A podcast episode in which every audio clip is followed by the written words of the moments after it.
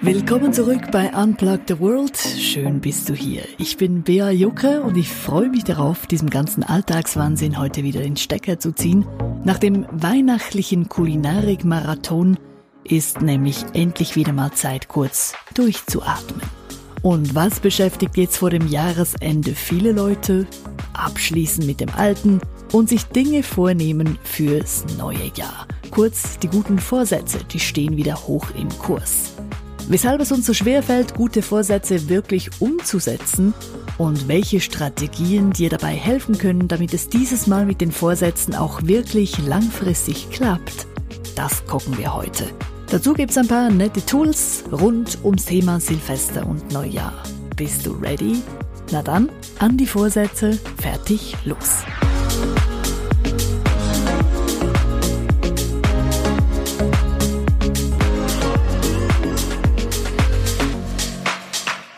Schon Hermann Hesse sagte ja, jedem Anfang wohnt ein Zauber inne.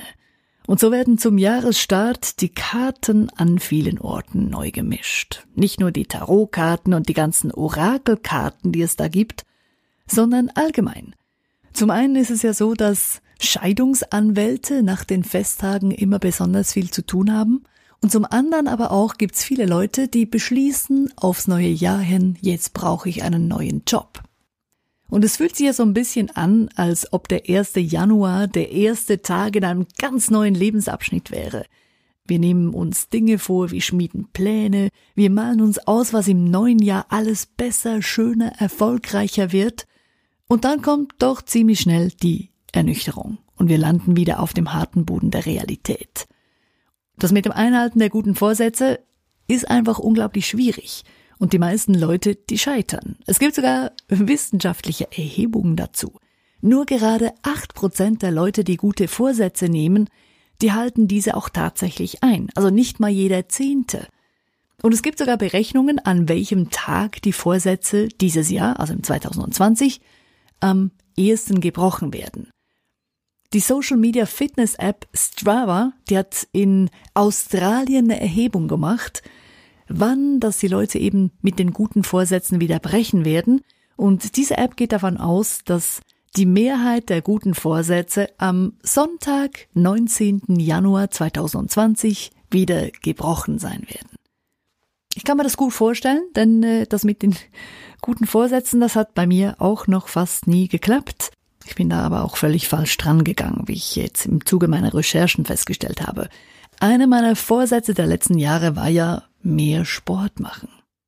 Und damit bin ich nicht alleine, denn gesundheitsbezogene Vorsätze, die sind sehr beliebt.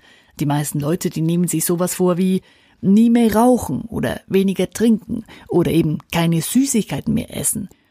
Nur gibt's allerdings ein kleines Problem mit diesen Vorsätzen. Vielleicht hast du schon mal was gehört vom sogenannten Ironieeffekt. Ich kannte den vorher nicht.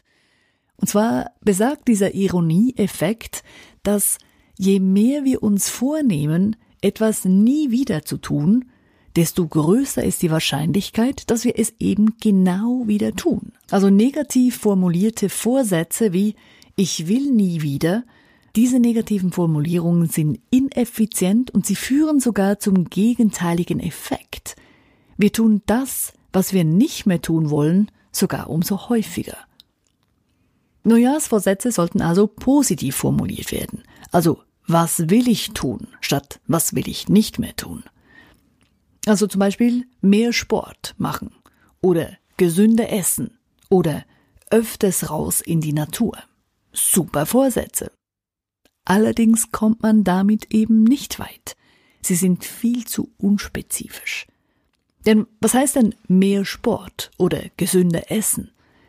Diese Ziele sind gar nicht messbar und es gibt auch nicht einen konkreten Zeitpunkt, wo ich sagen kann, ja, jetzt habe ich es erreicht. Dann eben, bis Mitte Jahr will ich 10 Kilo abnehmen. So, das ist ja jetzt sehr konkret. Genau. Dieses Ziel ist konkret und auch messbar.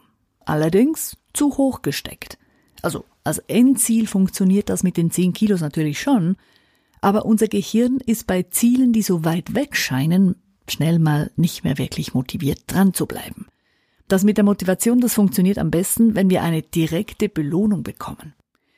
Sagen wir mal, ich nehme mir vor, ich will 10 Kilo abnehmen und einen durchtrainierten Körper haben. Ein Sixpack. Deshalb gehe ich ab sofort dreimal pro Woche für jeweils zwei Stunden ins Fitnesscenter. Großartiges Ziel, ist auch messbar. Nun gehe ich also ins Fitnesscenter und ich trainiere zwei Stunden wirklich hart und mit vollem Einsatz. Ich schwitze und am nächsten Tag habe ich richtig Muskelkater. Nach zwei Tagen gehe ich wieder hin und trainiere wieder hart. Und nach zwei Tagen dann wieder. Und nach einer Woche richtig hartem Training schaue ich in den Spiegel und ich sehe voller Freude nichts. Trotz dem Training habe ich noch kein Sixpack nach einer Woche. Und das ist doch irgendwie frustrierend. Es ist natürlich ein bisschen übertrieben. Aber es ist tatsächlich so, wenn ich zum Beispiel einen Schokoriegel habe und den esse ich, dann dauert es keine Minute und ich habe sofort Glücksgefühle. Esse ich die Schokolade, habe ich also scheinbar eine direkte Belohnung dadurch. Nun, dass Schokoladeessen nicht wirklich gesund ist und auf lange Sicht bestimmt mehr schadet, als mich glücklich macht, darüber müssen wir sicher nicht diskutieren. Aber das Gehirn interessiert eben die langfristigen Folgen nicht wirklich in dem Moment. Das Gehirn will möglichst schnell Belohnung. Die Schokolade gibt mir also ein direktes Glücksgefühl mit nicht so positiven Folgen langfristig gesehen, während das Fitnesstraining im ersten Moment keine wahnsinnigen Auswirkungen zu haben scheint, aber natürlich langfristig die viel bessere Wahl ist als der Schokoriegel.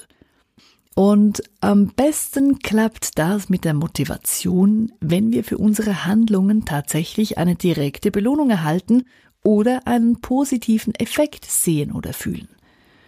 Und wenn es darum geht, unser Verhalten zu ändern, dann kämpfen wir im Grunde gegen unsere bisherigen Gewohnheiten an. Denn die Gewohnheiten sorgen ja dafür, dass unser Leben massiv vereinfacht wird und unser Gehirn richtig viel Energie sparen kann. Du erinnerst dich bestimmt noch an deine erste Fahrschullektion. Also ich weiß es noch ganz genau. Ich musste mich richtig, richtig konzentrieren und fand das alles wahnsinnig anstrengend. Wie ich schalte und gleichzeitig noch steuere und Gas gebe und bremse und dann noch der Scheibenwischer und der Blinker. Das war richtig anstrengend. Und dann irgendwann wurde das Autofahren zur Gewohnheit und ich war auf den Straßen unterwegs, ohne dass ich groß nachdenken musste, wann ich schalte, Gas gebe oder blinke. Wenn man als routinierter Autofahrer auf der Straße unterwegs ist, dann sind laut Neurologen tatsächlich nicht mehr Gehirnareale aktiv als beim Fernsehgucken. Das heißt, als routinierter Autofahrer muss man sich eben nicht mehr anstrengen. Das geht dann automatisch. Es ist eine Gewohnheit. Das Gehirn braucht nicht mehr viel Energie. Hingegen, wenn man eben neu beginnt, Auto zu fahren, dann ist es noch ganz anders. Dann braucht's richtig viel Konzentration. Und das habe ich auch gemerkt, als ich 2001 in Australien war. Nach dem über 24-stündigen Flug kam ich da an und mein Gastvater hat mich da abgeholt und gemeint, ja, ich soll mich doch direkt ans Steuer setzen von seinem Auto. Und ich kam mir vor, als könnte ich nicht Auto fahren, weil die fahren ja auf der linken Seite und auch der Scheibenwischer und der Blinker sind vertauscht. Und so habe ich dann regelmäßig, wenn ich abbiegen wollte, den Scheibenwischer angestellt statt den Blinker und der Gastvater hat sich daneben fast kaputt gelacht. Und ganz ehrlich, wenn Autofahren jedes Mal so anstrengend wäre wie damals in Australien, ich glaube, es würden nicht viele Leute auf der Straße unterwegs sein. Also die Gewohnheiten machen uns das Leben massiv einfacher.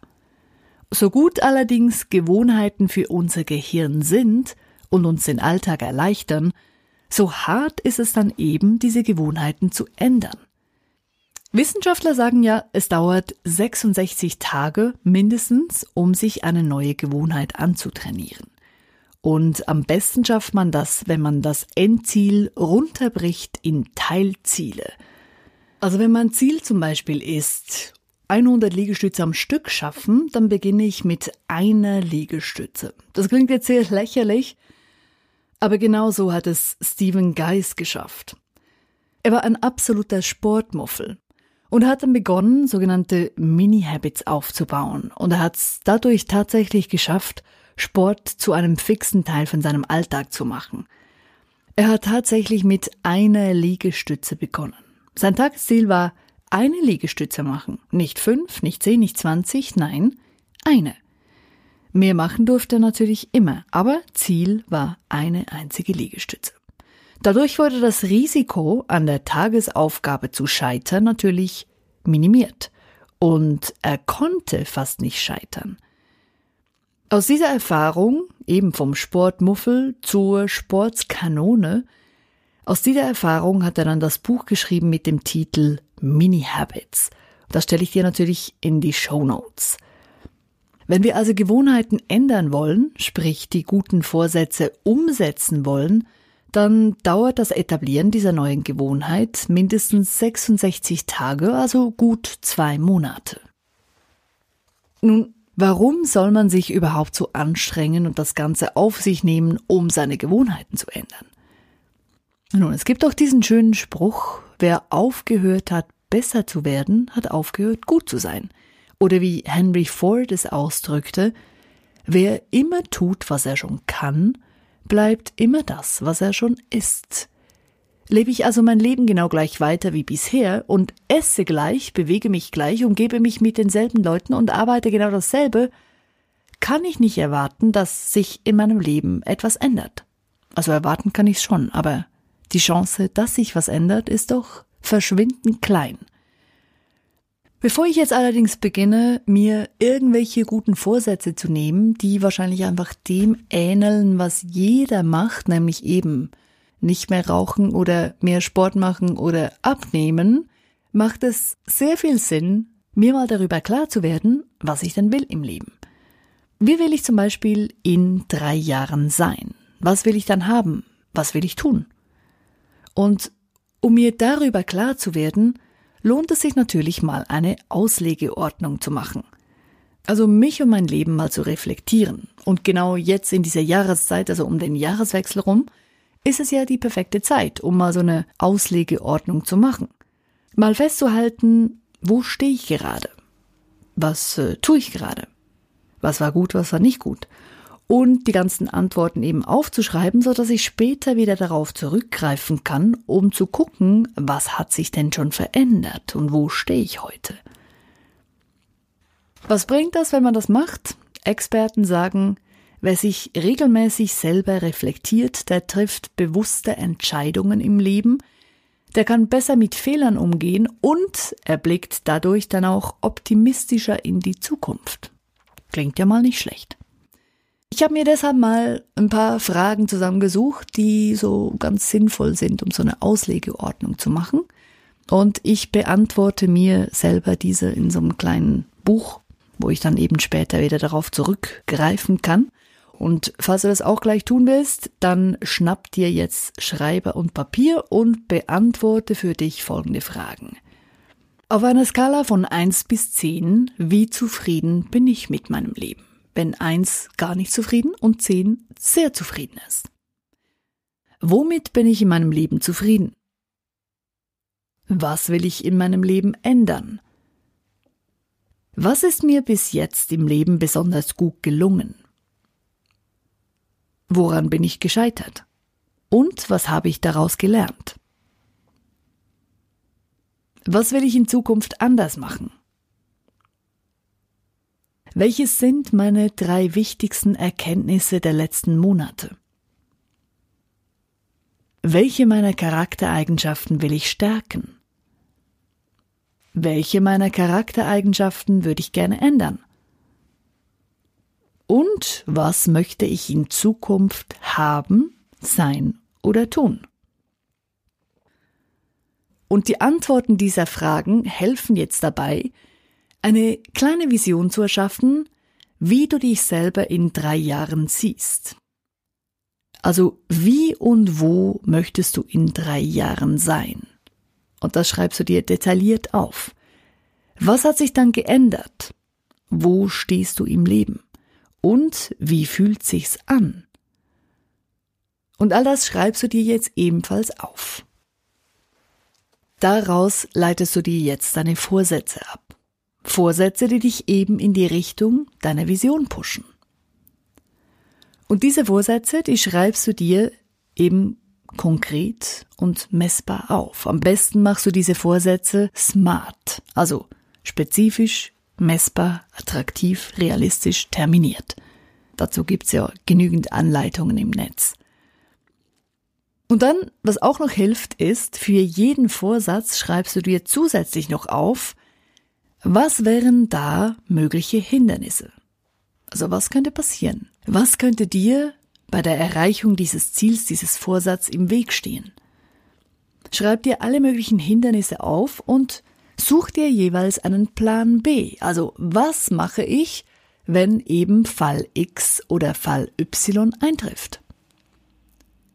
Denn wenn eine solche Situation kommt, dann muss ich nicht zuerst überlegen, was mache ich jetzt, sondern ich zück dann meinen Notfallplan und ich weiß, was zu tun ist.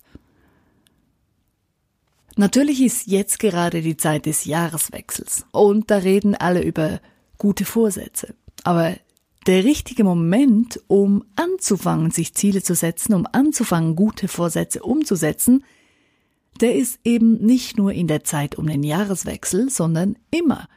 Wir schreiben ja jeden Tag so quasi ein neues Kapitel in unserem Leben und wie diese Geschichte, diese Lebensgeschichte ausgeht, hängt zu einem sehr großen Teil auch von unseren eigenen Entscheidungen ab. Und die beginnen in kleinen Dingen. Es macht einen großen Unterschied, ob ich jeden Tag ein Stück Schokolade esse oder einen Apfel. Ein Stück Schokolade, das ist nicht viel. Allerdings summiert sich das eben über die Tage und die Wochen und die Monate und wenn man sich das mal so richtig bildlich vorstellt, was da zusammenkommt, wenn ich jetzt jeden Tag ein Stück Schokolade esse, das ist mit der Zeit ein ziemlich großer Berg Schokolade, den ich dann auf meinen Hüften wieder rumtrage. Und das gilt natürlich nicht nur für die Schokolade, sondern für alles. Ob ich jetzt pro Tag ein Stück Schokolade esse, dreimal um den Block laufe oder mir eine Viertelstunde Zeit für mich selber nehme, um einfach mal nichts zu tun, alles summiert sich. Und daher lohnt es sich mal eine Auslegeordnung zu machen und dann zu überlegen, was will ich denn genau ändern und welche positiven Auswirkungen hat das schließlich in meinem Leben? Wenn dann die guten Vorsätze eben sogar noch so formuliert werden, dass sie Spaß machen, ein positives Gefühl auslösen, dann ist das natürlich umso besser. Also macht zum Beispiel einen riesen Unterschied, ob ich einfach sage, ich lebe sparsamer oder ob ich sage, ich lege mir jeden Monat 100 Euro zur Seite, damit ich mir irgendwann eine Weltreise leisten kann. Das heißt, ich tue dasselbe, aber es ist anders formuliert und es fühlt sich auch anders an. Und die guten Vorsätze, die sollen ja doch irgendwo ein bisschen Spaß machen. Ich habe dazu noch zwei nette Dinge gefunden im Netz. Zum einen am Times Square in New York wird ja jeweils eine riesengroße Silvestersause gefeiert und seit 2015 gibt's an dieser Party die sogenannten Wishfetti. Das sind Konfetti, die aus Wunschzetteln der Bevölkerung bestehen. Das heißt, Besucher von New York können ihre Neujahrswünsche auf spezielle bunte Zettel schreiben, das Jahr durch, und aus diesen Zetteln wird dann das Konfetti produziert, das in der Silvesternacht in die feiernde Menge geschmissen wird. Gut eine Tonne Konfetti wird für diese Riesenparty jeweils produziert und da sind dann eben diese Wünsche in Konfettiform ebenfalls beigemischt. Und noch bis am 28. Dezember kann man seine Neujahrswünsche deponieren bei der sogenannten New Year's Eve Wishing Wall beim Times Square in New York. Oder man kann sie auch online abgeben. Und zwar via Twitter oder Instagram. Wenn man seine Wünsche auf diesen beiden Plattformen postet und dazu den Hashtag ConfettiWish benutzt, dann wird der Neujahrswunsch auf Konfettipapier ausgedruckt und in der Silvesternacht in New York in die Menge geschmissen. Schöne Idee. Den Link, wo du alles nochmal nachlesen kannst, den stelle ich dir natürlich auch in die Show Notes. Und dann nochmal was Schönes. Du kannst dir online selber eine Botschaft in die Zukunft schicken. So kannst du dich zum Beispiel selber motivieren, dran zu bleiben und deine Vorsätze auch wirklich umzusetzen. Auf der Seite futureme.org kannst du dir nämlich selber eine Mail schreiben und dabei festlegen, wann genau in der Zukunft du diese Mail bekommen willst. Das ist also die perfekte Gelegenheit, um selber dafür zu sorgen, dass du dran bleibst, damit deine Dreijahresvision auch tatsächlich Realität wird. Denn egal was du erreichen willst, Erfolg beginnt im Kopf. Und Misserfolg leider auch. Ready, steady, go. Heute ist genau der perfekte Zeitpunkt, um ein neues Kapitel aufzuschlagen. Und falls dir der Alltagswahnsinn dabei über den Kopf wächst, dann zieh ihm doch einfach den Stecker und mach mal einen Punkt. Denn eben, du schreibst dir deine Lebensgeschichte ja selber. Viel Spaß beim Aushecken deiner guten Vorsätze und lass dich feiern. Nicht nur am Silvester. Bis am nächsten Freitag bei Unplug the World. Deine Bea.